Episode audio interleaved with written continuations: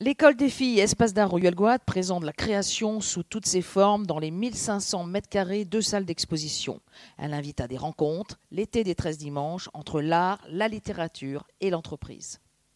C'est un, livre qui correspond un petit peu à 40 ou 50 ans de travail et qui s'est matérialisé il y a une dizaine d'années quand j'ai eu l'occasion de, le publier. Parce que dans ces projets qui sont complètement fous, ce que je dis dans la préface, euh, il faut trouver un éditeur. C'est pas ce plus évident une chose. Et là, il s'est trouvé que ce bouquin a, probablement comblé un besoin, puisqu'il a très très bien marché, et qu'on en est à la huitième édition, euh, et que j'en prépare une deuxième euh, chaque fois plus importante, parce que je trouve que dans l'histoire du mot, il n'y a pas seulement l'étymologie. Là, la spécificité de ce livre, c'est qu'au lieu de vous donner l'étymologie immédiate, c'est-à-dire le mot latin ou grec, le mot français, on va chercher quelle est l'étymologie du mot latin. Si je vous dis rose vient du latin rosa, c'est une information certes, mais ce n'est pas une information fascinante. Par contre, si je vous dis que le latin rosa n'est pas un mot italique, il ne vient pas d'Italie, qui vient certainement d'Orient et très probablement de Perse, à ce moment-là, ça prend du sens. Parce que la rose et la, Perse, immédiatement, c'est toute une donnée poétique antique, etc. Et, donc, il y a un espèce d'enrichissement qui est plus simplement au fait de remonter, si c'est possible, jusqu'à l'indo-européen, et ça assez souvent pour les mots latins, et si c'est pas possible, par exemple, pour les innombrables anglicismes qui ornent ou qui polluent la langue française, ça dépend des points de vue, euh, on, peut faire l'étymologie du mot anglais et s'apercevoir souvent ce qui est euh, satisfaisant pour le, petit égo en, en, euh, que le mot qui a l'air très très anglais dans tout un mot français détourné qui, a été introduit par les Normands en Angleterre au XIIIe ou XIVe siècle. Un exemple même d'un mot qui est extraordinairement courant qui est le sport. Tout le monde sait que ça vient de l'anglais sport, mais peu savent que l'anglais sport, c'est tout simplement le français des sports, du décor, le fait de se déporter, euh, qui correspond à l'idée de se distraire. Distraire, conduire dehors. Donc, si vous voulez, là, l'étymologie apprend énormément de choses. Elle apprend des choses comme, par exemple, euh, une autre étymologie anglaise qui est en fait propre au français, si on en croit les étymologistes français, parce que les Anglais ne sont pas d'accord, c'est le tennis. Le tennis, selon toute probabilité, c'est le verbe tenir à l'impératif qui était prononcé par les joueurs de jeu de paume quand ils envoyaient la balle. Tenez. Donc, euh, si vous prononcez tenez à l'anglaise, vous avez tennis et le canal à tennis, il n'y a vraiment pas beaucoup d'espace. Donc euh, voilà un mot qui, euh, en fait, en fait d'anglais, c'est le verbe tenir, qui est un, verbe qui nous vient depuis très très longtemps. Donc ce genre de choses d'une part, et d'autre part euh, le projet, alors là qui est entièrement original, qui est d'essayer de voir qu'est-ce qui s'est passé pour un mot depuis son apparition.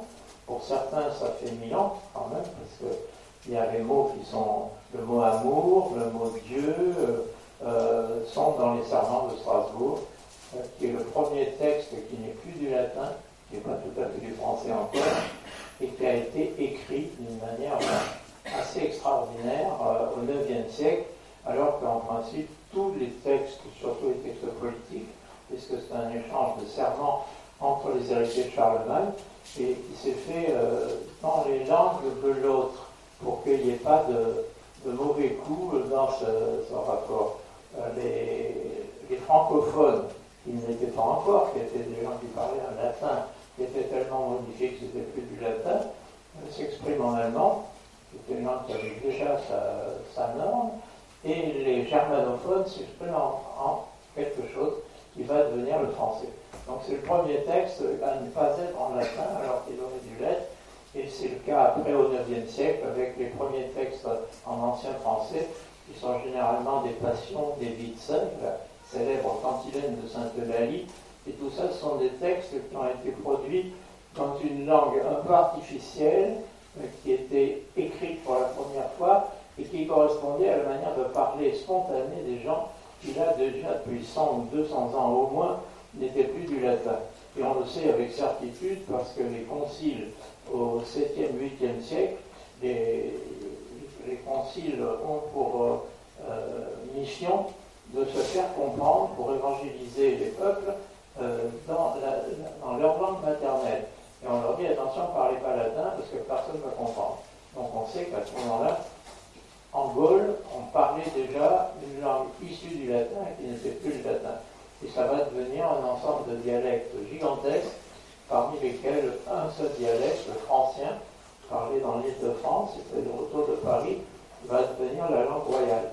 Et ceci euh, au détriment du francique, qui est une langue germanique, et qui est arrivé avec les Francs en France. Donc si vous voulez, cette histoire est complètement le, euh, fond culturel et même politique, on peut dire, de euh, l'histoire de, de, la Gaule et du français et de l'Europe en général, parce que les échanges sont constants entre les langues.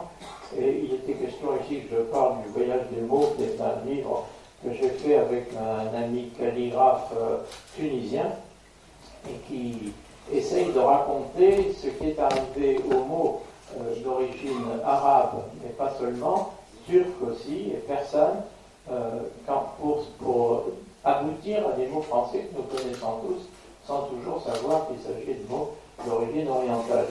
Et c'est une sorte d'évocation de la situation culturelle et politique, et totale d'ailleurs, de toute la Méditerranée.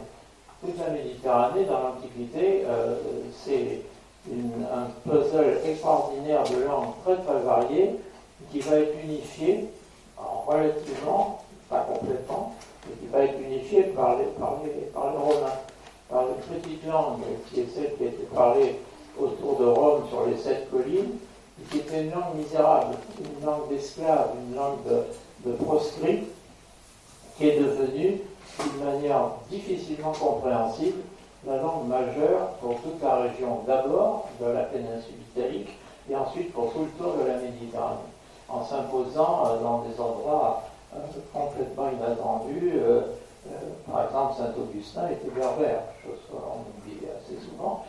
Berbère,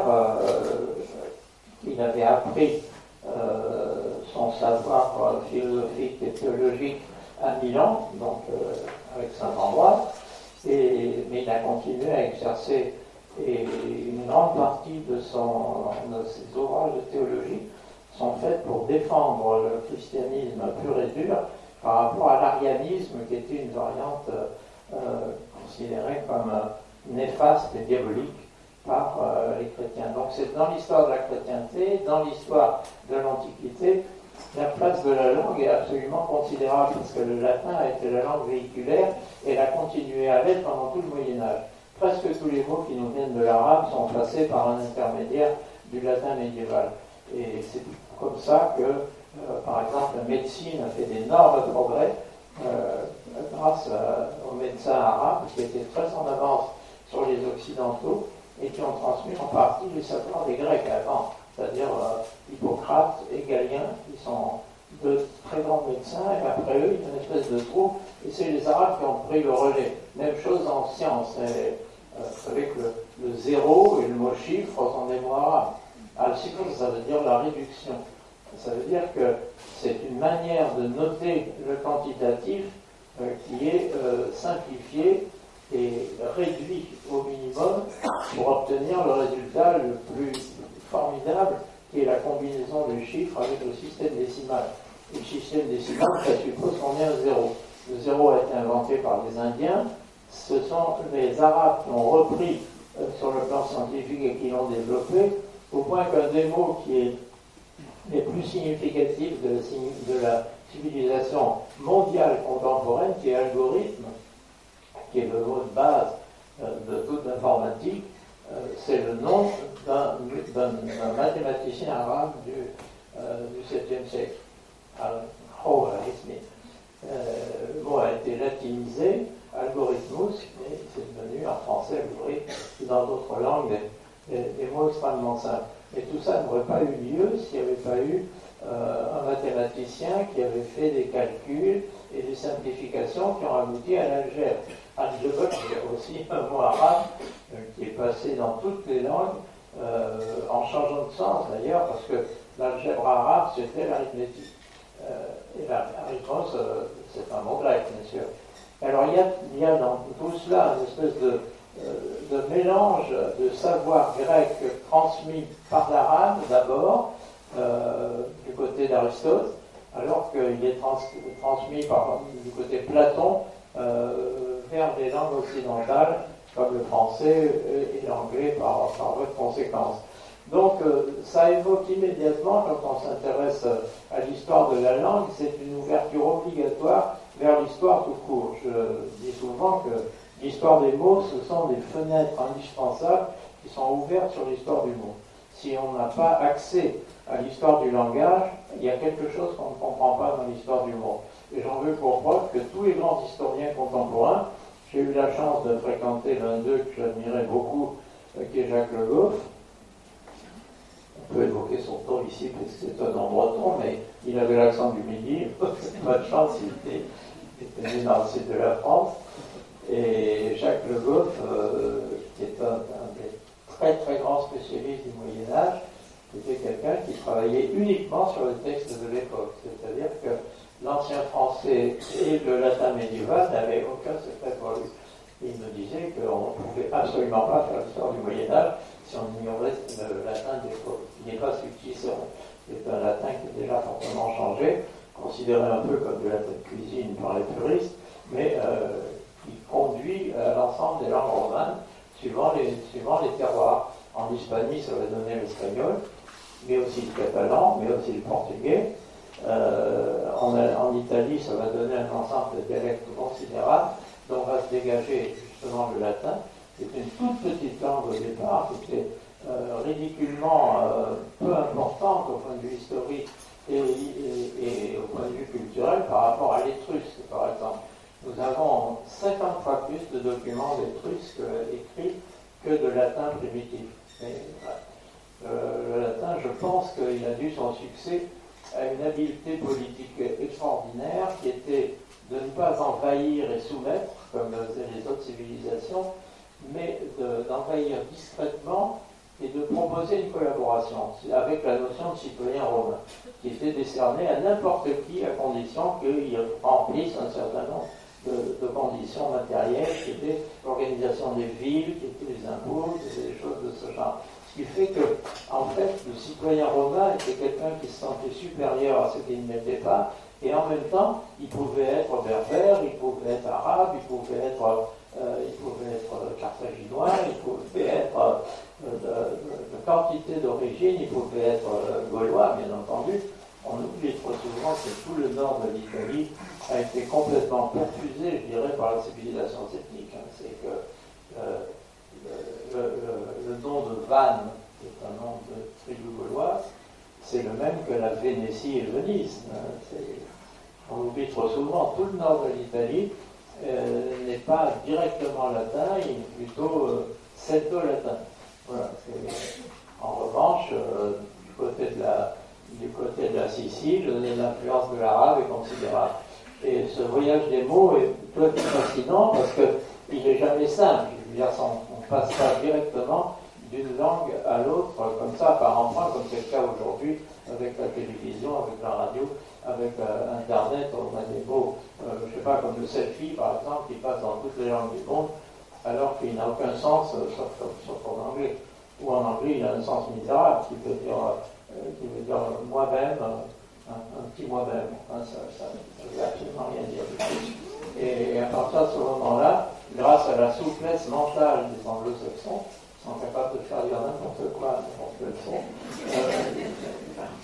on est d'arriver à quelque chose qui est reconnu dans le monde entier pour une activité très précise qui relève de la photographie, mais on ne dit pas photo. Euh, la photographie, c'est évidemment un mot grec dans lequel il y a fausse photos qui est la lumière, et, qui a son histoire très très précise en français, euh, parce que là, c'est bien documenté, ça se passe au 19e siècle. Évidemment que ce qui se passe au 20e siècle, c'est plus compliqué de savoir ce que l'on fait. Donc ce que j'ai essayé de faire dans le bouquin que vous ne voyez plus, puisqu'il est, il est trop gros pour le montrer. Euh, il va bientôt l'être parce qu'il y aura une version plus légère. Euh, c'est un livre qui n'a pas son équivalent. Euh, je le dis sans, prétention particulière, parce que ça a été dit par d'autres par moi et ça m'a rempli de joie. C'est la, revue philologique de Cambridge, en Angleterre, et qui avait fait une critique du livre, qui était dans l'ensemble positive, avec quelques pics un peu méchants mais on est enlevé au départ. Hein. et, qui, au cours de concluait son livre en disant c'est un scandale absolu que la langue anglaise n'est pas l'équivalent de ce bouquin. Alors, étant donné qu'il considère que la typographie anglaise est la première du monde, ce qui n'est pas tout à fait faux, hein, parce que je faut dire que le grand dictionnaire d'Oxford, c'est quand même quelque chose qui n'a pas son équivalent dans les autres langues, c'est vrai. Euh, même en allemand, les frères Grimm ont commencé en 1840 un dictionnaire qui a mis 200 ans à se finir et qui est évidemment euh, magnifique, mais très, très, bizarre parce que le début a été fait au, milieu du 19e siècle, donc c'est pour tout à fait les mêmes connaissances.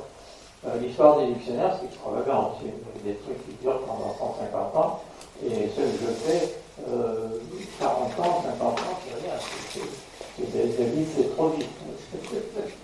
C'est pour ça qu'il faut voir Donc, ce, bouquin est un peu le résumé de, tous les travaux que j'avais fait antérieurement, et c'est un peu la synthèse euh, à l'occasion de tous les mots. C'est-à-dire qu'on s'interdit rien du tout.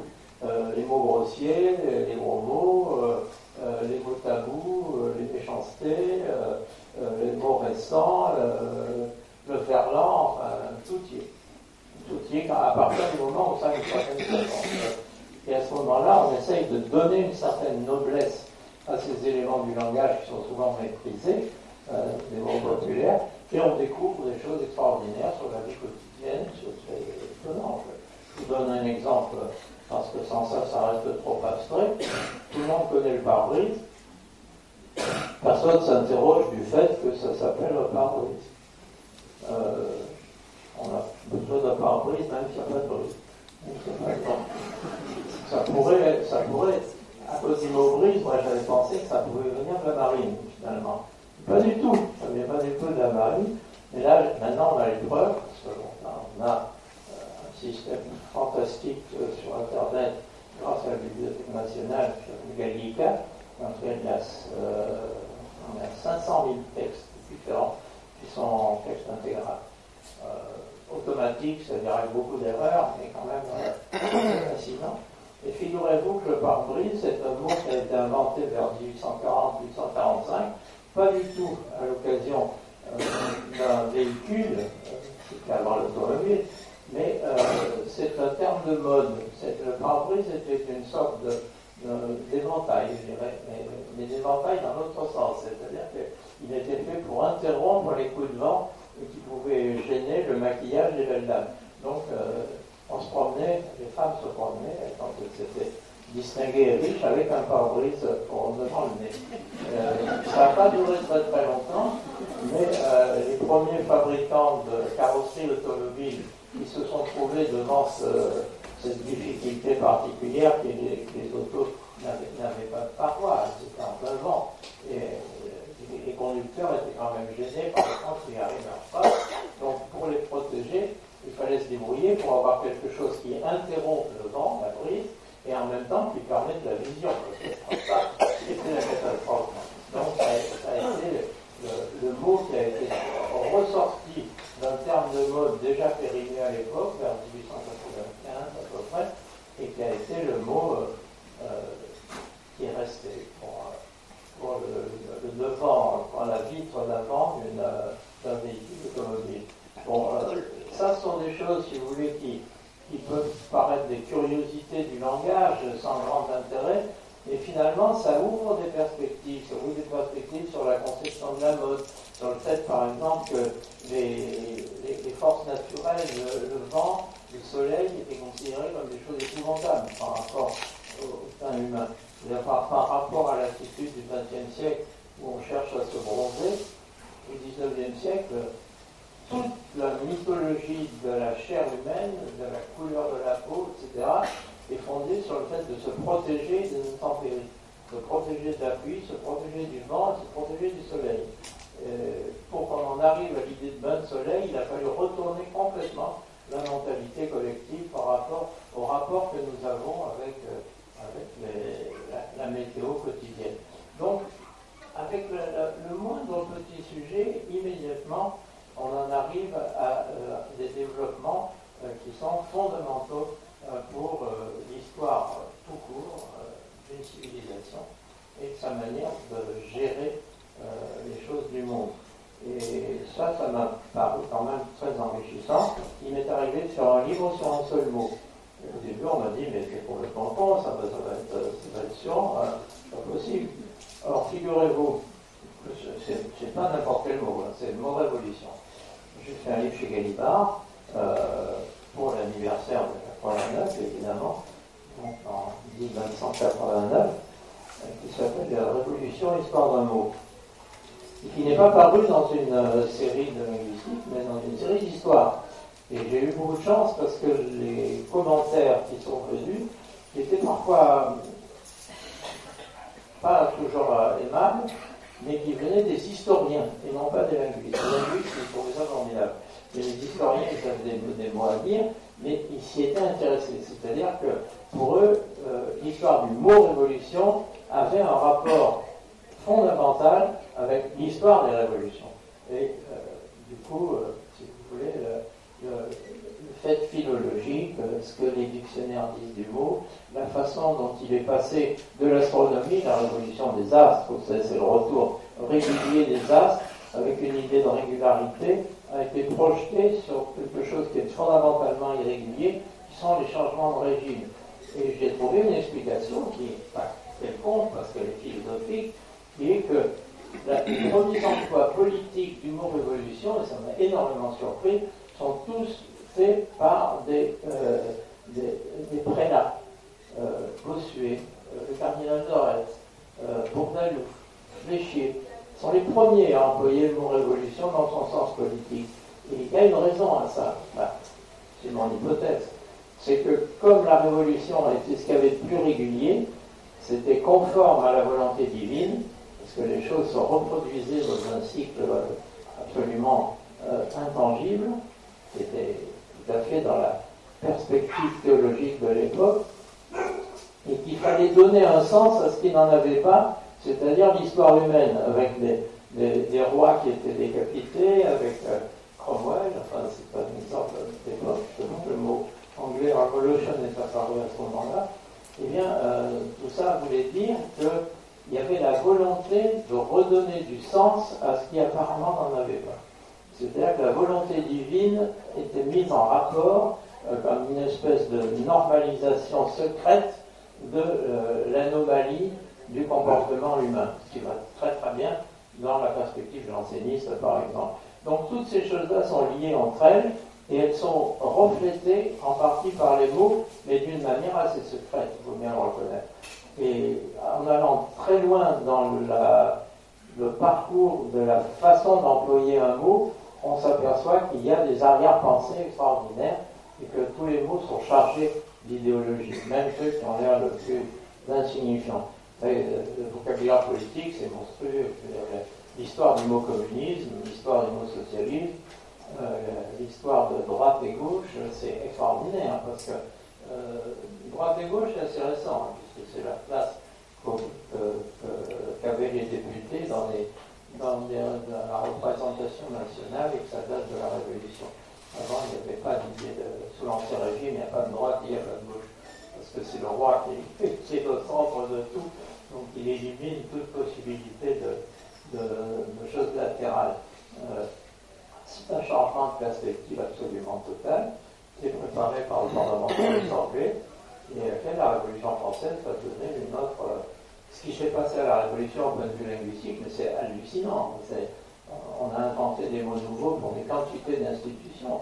Le lycée pédagogique, le département, euh, tout ça c'est révolutionnaire. Hein. c'est absolument étonnant. Hein.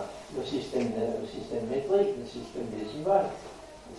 En, en 2-3 ans, il y a eu une révolution. Euh, du vocabulaire scientifique, des vocabulaires techniques, du vocabulaire politique et du coup de la langue de tous les jours. Avec en même temps un côté affectif violent qui fait qu'un mot comme révolution qui était très courant au XVIIIe siècle pour parler euh, des avatars de l'histoire humaine, des changements de régime et des choses comme ça, est devenu quelque chose qui était fortement affectivisé. Pour les uns, c'était une menace de mort, et pour les autres, c'était l'espoir. Donc, euh, imaginez que du coup, euh, un mot comme ça prend une, puissance que les dictionnaires sont en principe incapables de refléter.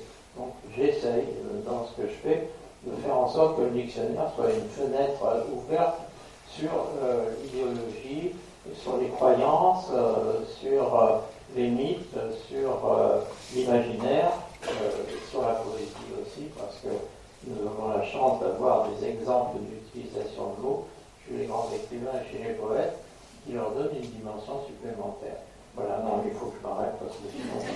Non, non, mais, non, non, mais merci pour ça,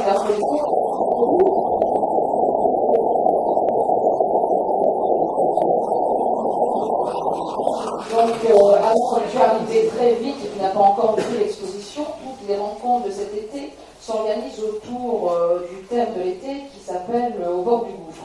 Donc, au bord du gouffre, c'est le gouffre qui a eu Elgoat, c'est là où Ségalène est mort il y a 100 ans, et c'est le bord du gouffre, l'état dans lequel est ou n'est pas notre société. C'est des questions qu'on interroge, les promesses d'avenir.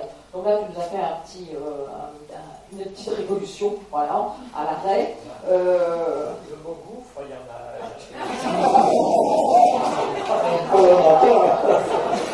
Parce que gouffre n'est pas abîme. Donc vas-y, dis le gouffre alors, vas-y. Vas-y, vas-y, le gouffre. Alors. Gouffre, c'est un mot qui est en rapport avec euh, euh, l'idée du, du, du, trou qui absorbe. C'est-à-dire en fait que c'est une, une, métaphore de, une métaphore de espèce de monstre qui avale tout. donc finalement, c'est physiologique. C'est pas comme l'abîme qui est, un, qui est quelque chose de naturel et qui est l'absence de fond. On l'a très vite oublié parce qu'on parle d'un abîme sans fond et c'est pas une faute, c'est simplement qu'on a oublié que ça voulait dire en grec qu'il n'a pas de fond. Mais bon, on, a, bien dit un bisec de cheval, rappelle. C'est ça, ça, le pouvoir des mots qui est toujours au-delà de leur, définition et de leur origine. Donc dans le gouffre, il y a quelque chose qui va plus loin, si vous voulez, que son origine euh, philologique, qui n'est pas forcément intéressante, c'est que c'est l'évocation de l'avalement, c'est-à-dire d'un phénomène dont l'exemple est donné à l'humanité euh, par euh, un animal qui avale sa proie et un homme qui se nourrit ou les femmes, bien sûr. Quand je dis un homme, c'est homo, c'est pas vire, pas comprendre. Et ceci, donne euh, au mot un pouvoir de suggestion qui n'est pas du tout le même que la vie. Euh, l'exemple qui est donné dans, dans, Robert sur le gouffre, je l'ai trouvé dans euh, la traduction par Baudelaire d'un roman extraordinaire d'Edgar Poe qui s'appelle Les aventures d'Arthur Gordon Pym. Et il raconte qu'ils vont descendre dans un gouffre et il y a vraiment cette idée de vortex, cette idée du fait d'être annulé, d'être avalé, comme avalé par euh, une force supérieure. Euh, donc c'est physiologique, c'est actif, c'est pas du tout passif comme tomber dans un abîme. au bord du gouffre, on veut dire autre chose qu'au bord de l'abîme. Voilà. et, en fait, ce sont des synonymes apparents mais derrière, il y a une histoire différente. Et même si on oublie l'étymologie en détail, parce que ça c'est très secondaire, et c'est bien de la rappeler parce que ça, donne, ça veut dire qu'on ne dit pas n'importe quoi, on, débouche sur des, différences de points de vue sur les mots qui sont considérables au point de vue affectif, alors qu'au point de vue sémantique strict, c'est à peu près la même chose. Euh, merci pour ces précisions. Euh, Alain, donc dans, ce vortex de, la langue française, euh, est-ce que la langue française est menacée? Oui, toi c'est un peu autour de ces sujets. Parce que moi j'ai reçu un texto il y a deux jours de, de Daniel Morvan, qui est ton épouse, et qui a commis aussi beaucoup de dictionnaires avec toi, Daniel qui me fusil du regard. Et donc je lui envoie une photo et elle me dit, c'était quand cette photo? J'ai pas cette photo? Voilà. Ah, c'est Arsenal. Oui, c'est Arsenal. Et ça, c'était la photo. Donc, c'était, c'est écrit, euh, qui est lexicographe, Daniel, c'est ça Tu es lexicographe. Donc, c'était, elle s'écrit C-E-T-E, pour c'était, quand c'est comme un N, c'est C-E, et photo, c'est F-O-T-O-S. Je me suis dit, donnez sa vie pour la langue française? Pour, pour la langue française, pour le dictionnaire, est-ce que c'est moi qui comprends plus, qui sais plus lire le français, ce qui est possible? Est-ce que il y a plusieurs révolutions qui sont passées et que je n'ai pas vu Est-ce que je suis au cours du gouffre Hein? Sur les photos, eh bien, euh, si, si, il y avait, euh, il y avait qui était à genoux devant, euh, devant, devant là. Voilà. voilà. L'académie, ça c'est normal. L'académicien qui à tes genoux, ça c'est tout à fait normal. Mais voilà. Donc euh, l'évolution de, de, la langue française, et puis de, dans ce livre que j'ai retrouvé de 2008, on a l'impression que ça a été écrit guerre, c'est vraiment aussi tout ce, euh, cette différence qu'il y a entre l'évolution du français oral et du français écrit. Et donc aujourd'hui, ces textos, ce verlan, ces mots valises, euh, l'arrivée du français, c'est aussi le monde de, qui, parle France, qui parle français, que ce soit en Amérique du Nord, que ce soit en Afrique. Euh, quelles sont les promesses d'avenir pour, pour le français? Bah, écoute, euh, à, partir des textos de, de Daniel. Tu viens de le dire, il y, a des, il y, a des, petites révolutions qui se passent. Par exemple, le fait que le, la langue écrite est traitée comme de l'oral, parce que tout le monde sait lire et écrire, et qu'il y a une façon de communiquer avec, dans le monde entier grâce à l'informatique qui permet de s'exprimer d'une manière beaucoup plus spontanée qu'avant. Et tu verras que sur Internet, tu vas trouver de la poésie, tu vas trouver des une langue très élaborée, des orthographes impeccables, et en même temps euh, euh, du langage texto de ce genre qui est, semi-phonétique, euh, qui est en tous les cas simplificateur par rapport aux règles de l'orthographe française qui sont absolument extravagantes. on est aussi dans une situation où on subit la langue française, on, s'en sert, on en a besoin, on l'aime, on l'adore, mais en même temps, c'est un tyran. On, l'a subi parce que ce sont des habitudes de langage qui ont été prises au cours des et par exemple, pour l'orthographe, elles ont été complètement euh. On a, fait des fautes d'orthographe volontaires pendant les siècles pour faire joli, pour imiter le grec, pour imiter le latin, etc vous écrivez donc, donc, dompté avec un P, si vous prononcez dompté, vous vous demandez pourquoi, euh, c'est fini. on dit donc, dompteur, on entend dompteur, mais, a, quand j'étais jeune, on a entendu qu'il fallait dire dompteur. Et pourquoi Ça vient du latin domitare, qui est, en rapport avec dominer. C'est normal. Quand on on, domine.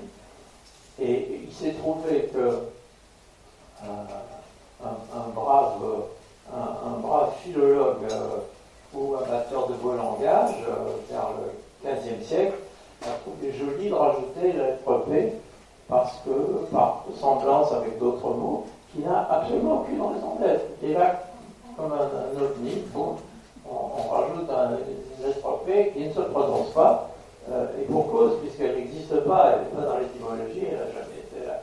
Donc, euh, on, a des aberrations orthographiques comme ça dans toute l'histoire de la langue française, et puis on a des, éléments qui notent quelque chose du passé. Le, mot eau, par exemple, bon, c'est ce que c'est que de l'eau. Personne ne se pose de problème de prononciation. C'est une seule voyelle qui est eau. Alors ça s'écrit avec trois lettres qui n'ont rien à voir. Un E, un A et un U. Pourquoi? Pour des raisons historiques. Et pour des raisons historiques qui n'ont vraiment absolument plus rien à voir avec la communication aujourd'hui. Le s'écrit comme ça parce que le E représente la première voyelle de aqua en latin, prononcée equa. La deuxième, le A, représente le son E, parce que aqua est devenu awa. Et la troisième, le U, représente une finale qui est neutre qui est euh, prononcé maintenant dans l'ensemble haut. Mais comprend ce qui s'est passé quand on voit les textes du Moyen Âge où l'eau est écrite E-W-E, et où on a A, E, A. Euh, les deux A OE central est devenu un OE. Mais quand EOE devient EO, et que EO devient O, on a complètement oublié tout ce qui s'était passé avant, ce qui est tout à fait normal d'ailleurs, heureusement, parce que ça tombe bien de coup. Et voilà un mot qui n'a plus aucun rapport. Je crois que c'était euh, un écrivain qui avait noté le mot oiseau. Euh, prononcer oiseau, il n'y a pas un seul son qui soit représenté dans, par l'écriture. Oui, ce a eu. Oui, ce a eu. Voilà. Et, et, là, du coup, le français écrit est une langue totalement différente du français oral. Alors qu'en espagnol, il y a des contre-exemples. Grâce à, un travail volontaire, fait à une époque où on pouvait le faire, c'est-à-dire où il y avait très peu de gens qui savaient lire et écrire, donc on pouvait réformer l'orthographe, les Espagnols, entre le XVIe et le XVIIIe siècle, se sont fabriqués une orthographe qui est complètement conforme à la prononciation. Ils n'avaient pas besoin de savoir l'espagnol pour avoir zéro faute dans une dictée en espagnol, si c'est prononcé clairement. Parce que chaque son correspond à et c'est absolument régulier. Je crois que c'est la seule langue européenne qui soit dans cet état. Au contraire, le français, l'anglais c'est encore pire, ce sont des langues qui ont complètement décollé au point de vue oral par rapport à leur pratique écrite. Donc ce, fossé qui s'est créé entre l'oral et l'écrit peut être interprété de diverses façons. Il y a une façon radicale, qui celle de Raymond Queneau, que j'aimais bien, euh, formidable écrivain, manipulateur de mots, passé et du présent, de tout, euh, créateur de l'Oulipo, François de Lyonnais. Et ces, gens-là avaient un sens de la langue qui était fondé euh, sur les rapports entre, d'une part, ces fonctions principales, qui sont la communication et l'expression, et puis sa réalité profonde, qui sont du matériel, c'est-à-dire des, sons, des sons isolés qui vont se grouper ensemble pour produire du sens. Et il se trouve que le rapport entre la manière de gérer ça par l'oralité, qui est la manière fondamentale, puisque toutes les populations à la préhistoire, il n'y avait aucune écriture. Donc, euh, tout était oral, absolument tout, sans exception. Et on s'en aperçoit quand on étudie, par exemple, les civilisations euh, d'Afrique subsaharienne, où il y a un fond d'oralité, même si les gens savent lire et écrire, il reste extrêmement vivant, qui fait que le rapport à la langue parlée n'est pas le même celui que nous avons, nous, qui est perverti par la puissance qu'on a donnée à l'écriture surtout à partir du moment où on a décidé à apprendre à lire et à écrire à tous les mioches. À ce moment-là, c'est fini. Euh, l'oralité devient euh, un système secondaire par rapport à, l'écriture et qui devient le système principal. Et que nous disait, il y a deux langues françaises, le vrai français et le français parlé. On n'arrive pas à l'écrire parce que ça change tout le temps, ça évolue et que les gens disent c'est du mot français. Et puis le français écrit, qui est la langue de la belle expression, de la poésie, de la littérature, gna gna gna. voilà. Et après, la, coupure entre les deux n'est pas si grande que nous exagérer, parce qu'en fait, on, vient d'en avoir la preuve avec l'informatique, parce que du coup, un langage écrit qui emprunte un certain nombre d'habitudes du langage parlé est en train de se mettre en place. Et euh, Daniel Morvan, qui a fait beaucoup de dictionnaires où il n'y a pas de faute d'orthographe du tout, je vous rassure, emploie même un langage écrit euh, qui est conforme à, la mode, je vais dire. Pour combattre le correcteur d'orthographe, ah, ah, parce que tu as, tu as un mauvais correcteur d'orthographe, c'est tout Non, non, pour l'apprendre à faire des Ah, bon. ah, oui. ah ouais. D'accord. Ouais, c'est ça, parce que. Euh, Daniel a toujours un temps d'avance et donc elle veut apprendre à son correcteur d'autographe de smartphone à faire, à, parler en. Ouais, ouais, À pas te corriger. Là, c'est. Apprendre la tolérance. Et voilà, l'intelligence artificielle apprend la tolérance avec Daniel. Et elle crée un certain désordre. Ah bah, c'est la base de, de la tolérance. Mais. Euh, on peut les promesses, Damien, peut-être aussi sur une vision de, du français. Euh, ah, la, linguistique fiction, j'y ai jamais cru parce que il y a eu des périodes. De, si vous voulez, moi je suis plutôt optimiste pour le français, malgré tous les avatars qu'on lui voit présenter, malgré la prise de pouvoir euh, excessive et déséquilibrée de la langue anglaise sur l'ensemble du monde, euh, malgré le fait qu'on peut avoir le sentiment que les jeunes générations ne maîtrisent plus rien et qu'elles emploient justement un langage évolutif euh, qui change complètement les, données du problème, malgré tous ces facteurs qui sont effectivement des facteurs assez négatifs, il y a d'autres éléments qui, eux, sont très positifs, c'est-à-dire une créativité. On parlait tout à l'heure du verlan. Le verlan, l'air de rien, c'est une façon de créer des mots qui est entièrement nouvelle. Hein.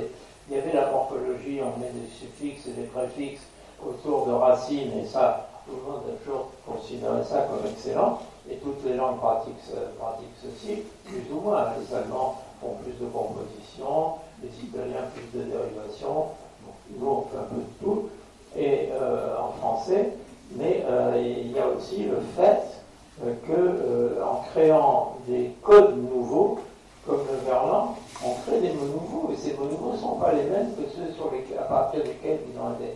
Quand on dit qu'un type est relou, c'est pas du tout comme lourd, hein. ça, ne veut plus du tout dire la même chose. Immédiatement, les, les mots prennent leur identité propre et deviennent quelque chose de nouveau, avec un concept nouveau, ça peut choquer quand on n'en a pas l'habitude, mais ce ne sont jamais que des néologismes comme les autres. Et euh, une langue sans néologie, c'est une langue qui meurt. Alors là, on ne peut pas dire que le français soit dans cette situation. Au contraire, il néologise dans tous les sens, d'une manière sauvage souvent, mais il n'en reste pas moins qu'après nettoyage, parce que ça se nettoie progressivement, il y a des, mots qui apparaissent, des mots qui disparaissent. Et malheureusement, c'est souvent les très bons mots qui disparaissent. Ça, c'est pareil dans, c'est pareil dans l'humanité. Hein.